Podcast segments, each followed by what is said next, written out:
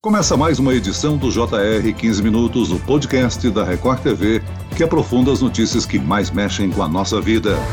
Ser mulher, para mim, é nunca desistir de lutar por condições igualitárias. Significa reconhecimento dessa nossa capacidade de ser firme e sensível, organizada e multitarefa. Ser mulher é conciliar força e sensibilidade, provar todos os dias que é capaz e usufruir do prazer de ser mãe. É ser forte, ser corajosa, é levantar todo dia e acreditar no mundo melhor. Ser mulher hoje é lutar diariamente para superar as desigualdades no Brasil. Ser mulher, eu acho que é esse ser que está sempre trabalhando na prevenção, né? A mulher ela está sempre preocupada em se antecipar para ver qual problema, qual imprevisto ela pode evitar. Isso é uma coisa bonita. Ser mulher é ser forte, provar o seu valor diariamente e, acima de tudo, ser sempre determinada e focada nos seus objetivos. É equilibrar doçura e bravura, é ter talento de fazer tudo ao mesmo tempo e depois de terminar,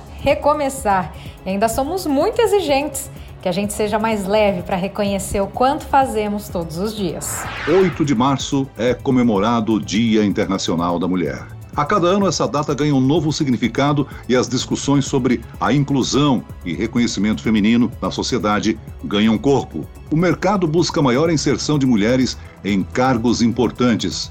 Mas a diferença entre salários de homens e mulheres ainda é significativa. Mas tem gente empenhada em diminuir essa disparidade. É o caso da nossa convidada de hoje, Bem-vinda, Vivi Duarte, jornalista, presidente do portal BuzzFeed Brasil e fundadora do Plano Feminino, uma empresa que busca oferecer caminhos para a inserção de jovens mulheres no mercado de trabalho. Vivi. Olá, obrigada pelo convite, prazer falar com vocês. E quem nos acompanha nessa entrevista é a repórter da Record TV, Mariana Bispo. Olá, Mariana. Oi, Celso, oi, Vivi. É um prazer estar novamente aqui no podcast do Jornal da Record, falando sobre uma data super importante, né? Tem raízes históricas muito profundas e sérias.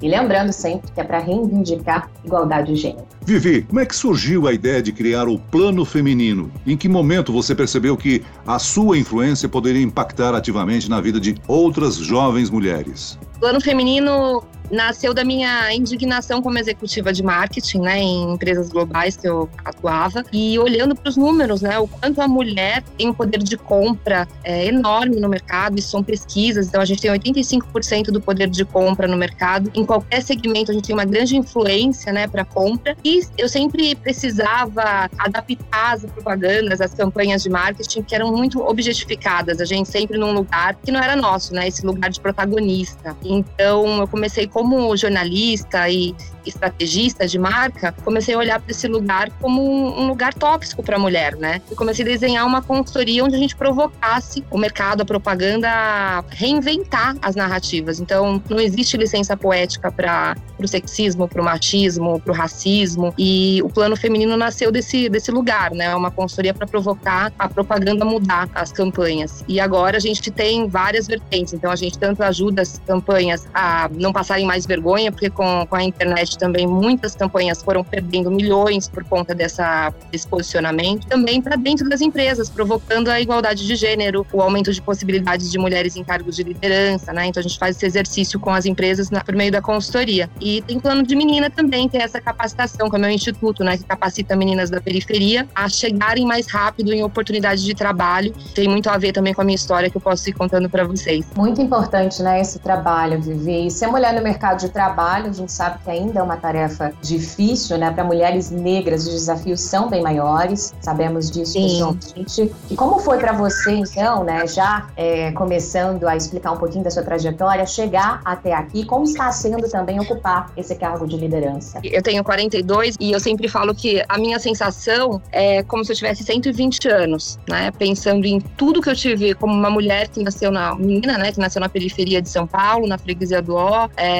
num lar de mulheres muito fortes, empreendedoras do, do Brás, assim. Acompanhei muito minha mãe e minha avó, como elas falavam, vendendo almoço para pegar a janta, né? E o quanto que para mim, uma menina que nasceu sem privilégios, é, ocupar espaços e furando bolha, eu falo hackeando o sistema, né? E me tornar a mulher que eu sou hoje, o quanto eu precisei viver, né? Tantas trajetórias aí de lutas, dez vezes mais, do que amigas minhas que hoje sentam comigo num restaurante para tomar um vinho. As histórias são tão diferentes, parece que as coisas foram tão mais leves para elas e realmente foram, né? Então eu vejo que a mulher negra, a mulher periférica, a gente tem uma desigualdade social gigantesca no Brasil e a que mais é atingida é a mulher negra periférica, né? Que fica sem espaço para sonhar, para planejar, para fazer acontecer. Eu tive um grande privilégio que foi de, de ter minha mãe e minha avó, minhas grandes mentoras, que me fizeram olhar para o caos de uma forma propositiva. Assim. Então hoje eu fico vendo é, todas as coisas que eu passei, imaginando, poxa, se eu não tivesse tido essa lente, essa lupa positiva dela, talvez eu teria ficado no meio do caminho, né? Hoje ocupar o cargo de CEO do BuzzFeed e também, né, atender essas marcas globais com a minha empresa com plano feminino, para mim é extremamente importante porque tem esse, esse quesito representatividade, né? Hoje, se a gente for olhar para o Brasil, a gente tem 0,4% de representatividade de mulheres negras em, em cargos de liderança. É, mas mulheres CEOs, que não são CEOs da própria empresa, hoje no Brasil eu sou a única mulher CEO, né, de um grande grupo. É bem preocupante, isso mostra muito uh, o nosso, sobre o nosso país, sobre a desigualdade, sobre a falta de oportunidades. Hoje eu trabalho muito essa questão dentro dos espaços que eu estou, então as marcas que eu atendo, questionando onde estão os talentos negros, onde estão as mulheres, o que, que vocês querem fazer. Não dá para fazer só uma campanha lacradora e para dentro a gente ter as mesmas pessoas decidindo campanha, as pessoas brancas, hétero, privilegiadas. Precisamos mudar e criando agendas positivas, né, para as empresas começarem a enxergar a diversidade como também é, um valor. Empresas com diversidade, com talentos negros, com mulheres, com igualdade de gênero ganham mais. Então, aumentam produtividade, aumentam o valor na bolsa, repassão. Tem aí um monte de, movimento, né? Tem alguns bancos que não estão mais investindo IPO em empresas que não têm mulheres na liderança. Então, tá aí acontecendo um grande movimento. É importante a gente entender o nosso poder de fala e puxar essas discussões sem medo. Hoje, a minha grande assim, missão é: se eu cheguei, não quero estar sozinha, não quero, poxa, não sou especial por isso. Quero usar esse privilégio para puxar outras mulheres, né? Vivi, você já falou do seu empenho. Eu pergunto qual a importância a longo prazo de empregar jovens mulheres que vêm principalmente das regiões periféricas? É muito importante, Celso. Comecei o plano de menina em 2000, até o instituto em 2015. A gente começou o instituto, né? E é, as minhas amigas de infância, é, todas ficaram no caminho. Meninas periféricas com sonhos, mas que foram perdendo, né, motivação por conta desse monte, desse monte de obstáculo que a gente tem. Então, elas engravidam cedo. A gente tem a geração neném, né? De nem trabalham nem estudam, que acabam ficando estereotipadas também, né? Mas isso é, é, é a realidade dessa desigualdade. Então, quando a gente abre essa possibilidade para uma menina periférica, cheia de talento, mas que está ali com baixa autoestima, com falta de confiança nela mesma por conta da, falta de privilégio, a gente fala que há uma possibilidade, capacita ela tecnicamente, emocionalmente, para né, acreditar nas potências dela, isso é incrível, porque ela vai ocupar um espaço no mercado de trabalho, é, ela vai inspirar outras amigas da, da, comunidade. Então, a gente tem histórias de meninas no, no Instituto que já estão trabalhando em grandes empresas e mudaram a vida da família,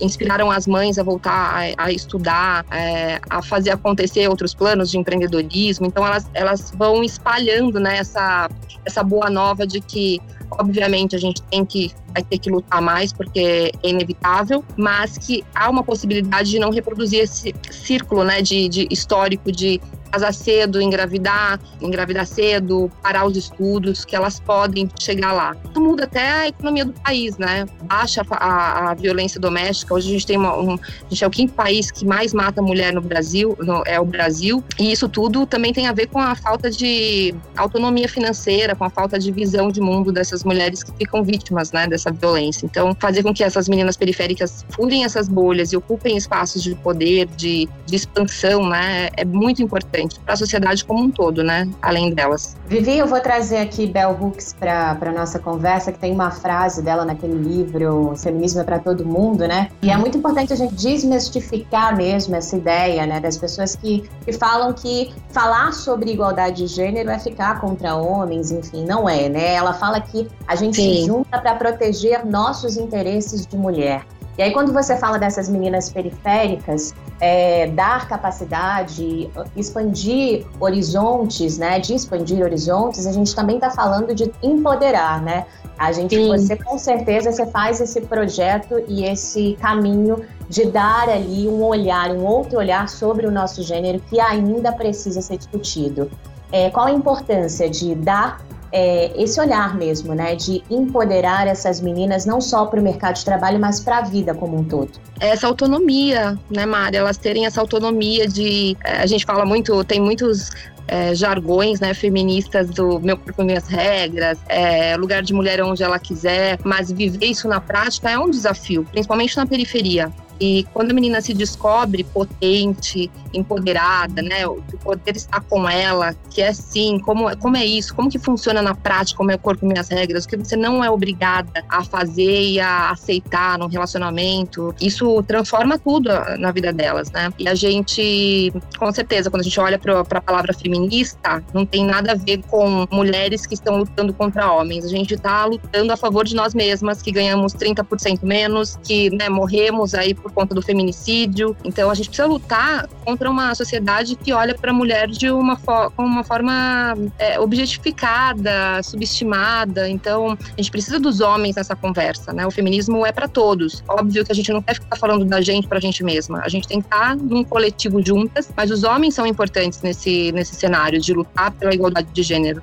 Vivi, as participações de mulheres no mercado de trabalho tiveram um avanço considerável. Nós tivemos em 2019 o quinto ano seguido de alta, segundo o IBGE. Atualmente, 54% das mulheres estão no mercado de trabalho, mas a remuneração ainda segue menor do que a dos homens, uma diferença que chega a ser de 22%. Como criar políticas públicas e empresariais para diminuir isso? Tô sempre é, conversando com as meninas da ONU Mulheres, né, as mulheres lá, porque a gente é, faz parte, é, é, signatário da ONU, né, no plano feminino, e entendendo quais são. A gente tem as ODS que lutam pela igualdade de gênero e quais são as atividades assim, que a gente pode promover dentro da, das companhias e políticas públicas mesmo que a gente pode promover. O que a gente precisa mesmo é que seja top-down, sabe? Não tem muito, muita receita de bolo. A gente precisa de uma conscientização dos executivos, do mundo corporativo, é, da sociedade para entender a importância dessa igualdade e o quanto que isso é lucrativo para as empresas. É, a gente vive no mundo capitalista, então o tempo inteiro, como consultoria, a gente mostra números, Celso, para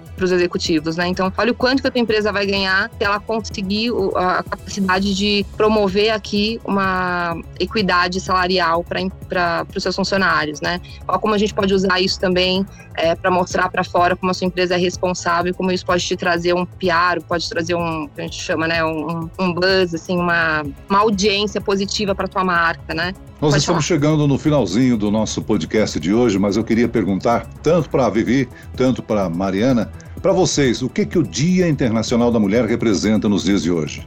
Olha, o Dia Internacional da Mulher é um dia de gritar mais alto, sabe? De expandir mesmo a importância dessa, dessa valorização em relação à mulher, essa mulher multitask que o tempo inteiro é romantizada, né? Que faz de tudo, mas que está sobrecarregada, exausta e que precisa de atenção. Então é um dia que a gente precisa se acolher também, entender que a gente não é uma mulher maravilha, não precisa fazer tudo, dá para dividir tarefas e a gente precisa buscar lugares que não sejam tóxicos pra gente e se posicionar juntas, né? A gente tem conseguido, a pandemia acabou recuando um pouco ah, os nossos números em relação à empregabilidade, em relação a diversos fatores que acabaram nos prejudicando, né? Porque as mulheres foram as mais, as foram mais demitidas ah, por conta da maternidade e, e outros fatores. Então é o momento da gente se unir e buscar soluções também em rede. É muito importante a gente participar de redes de mulheres, se apoiar, é, e provocar né, essa mudança que a gente tanto quer e que a ONU agora é, dizia que era 80 anos para a gente chegar numa igualdade de gênero e agora com a pandemia eles estão